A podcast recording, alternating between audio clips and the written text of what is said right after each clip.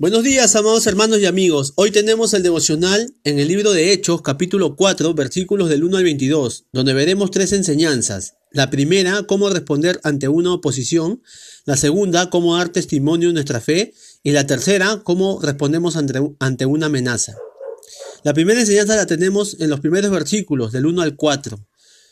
Y dice la palabra de Dios el versículo 2, estos líderes estaban sumamente molestos porque Pedro y Juan enseñaban a la gente que hay resurrección de los muertos por medio de Jesús. Los arrestaron y como ya era de noche, los metieron en la cárcel hasta la mañana siguiente, pero muchos de los que habían oído el mensaje lo creyeron. Vemos que el mensaje de Pedro produjo dos resultados opuestos. Están los que creyeron en la palabra de Dios y se convirtieron, que fueron como cinco mil personas, y los religiosos que rechazaron el mensaje y hasta trataron de silenciar a los apóstoles.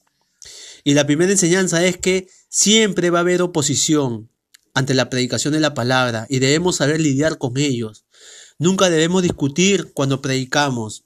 Solo debemos con amor compartirles a las personas que Cristo les ama y también decirles que son pecadores. Ambas cosas van juntas. No podemos decir solo una de ellas. Y eso fue lo que hizo Pedro. Veamos la segunda enseñanza. En la segunda enseñanza es dar testimonio de nuestra fe en el poder del Espíritu Santo. Del versículo 8 al 12 vemos que Pedro dio, testimonio lleno del Espíritu Santo. Lo que hizo fue decirles a ellos que se, que se arrepientan, pero en otras palabras, Pedro les dijo, ustedes crucificaron a Jesús, pero Dios les resucitó. Pedro les está predicando sobre la salvación. Les está diciendo, Jesús está vivo y Él quiere que ustedes se arrepientan, ya que por ignorancia lo, han hecho, o sea, por ignorancia han crucificado a Jesús. Eso lo dice en Hechos 3:17. Nosotros debemos dar testimonio de nuestra fe siempre, hermanos, debemos siempre denunciar el pecado de las personas y también mostrarles el amor de Dios. Ambas cosas van juntas. Eso fue lo que hizo Pedro. Les dijo, ustedes mataron a Jesús, pero Dios les resucitó. Y no piensen de que se van a salvar por la ley o por alguna persona. No, Pedro les dijo, en ningún otro hay salvación porque no hay otro nombre bajo el cielo dado a los hombres en que podamos ser salvos. Pedro les está diciendo que solo en Jesús hay salvación. Y la tercera enseñanza es cómo podemos responder ante una amenaza de que no prediquemos.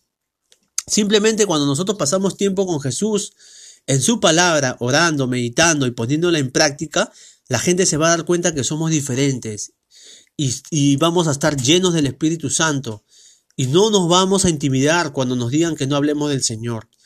Del versículo, el versículo 19 y 20 dice que le dijeron, pero Pedro y Juan respondieron, ¿acaso piensan que Dios quiere que les obedezcamos ustedes en lugar de a Él?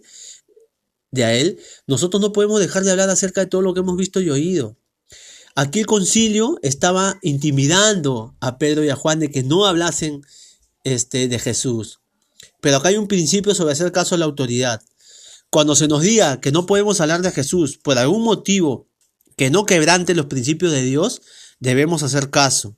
Como por ejemplo, ahora tenemos que hacer caso de no reunirnos porque así lo ha dicho el presidente.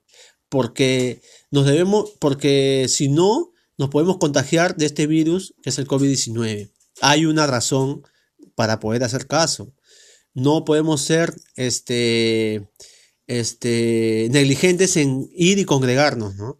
Pero si se nos dice que no hablemos del Señor faltando a la verdad o a otro principio que esté en la palabra de Dios, ahí sí no debemos hacerles caso a las autoridades. Entonces, hermanos, hemos aprendido tres enseñanzas hoy día. Siempre va que siempre va a haber oposición cuando prediquemos la palabra. No nos desanimemos, sembremos siempre la palabra y dejemos a Dios los resultados. El la segunda enseñanza es que demos siempre testimonio de nuestra fe donde estemos, y no para contender, sino para edificar, y dejar en alto el nombre de nuestro Señor Jesús. Y tercero, debemos ser obedientes a las autoridades siempre y cuando no quebrante los principios de la palabra de Dios. Que Dios nos bendiga.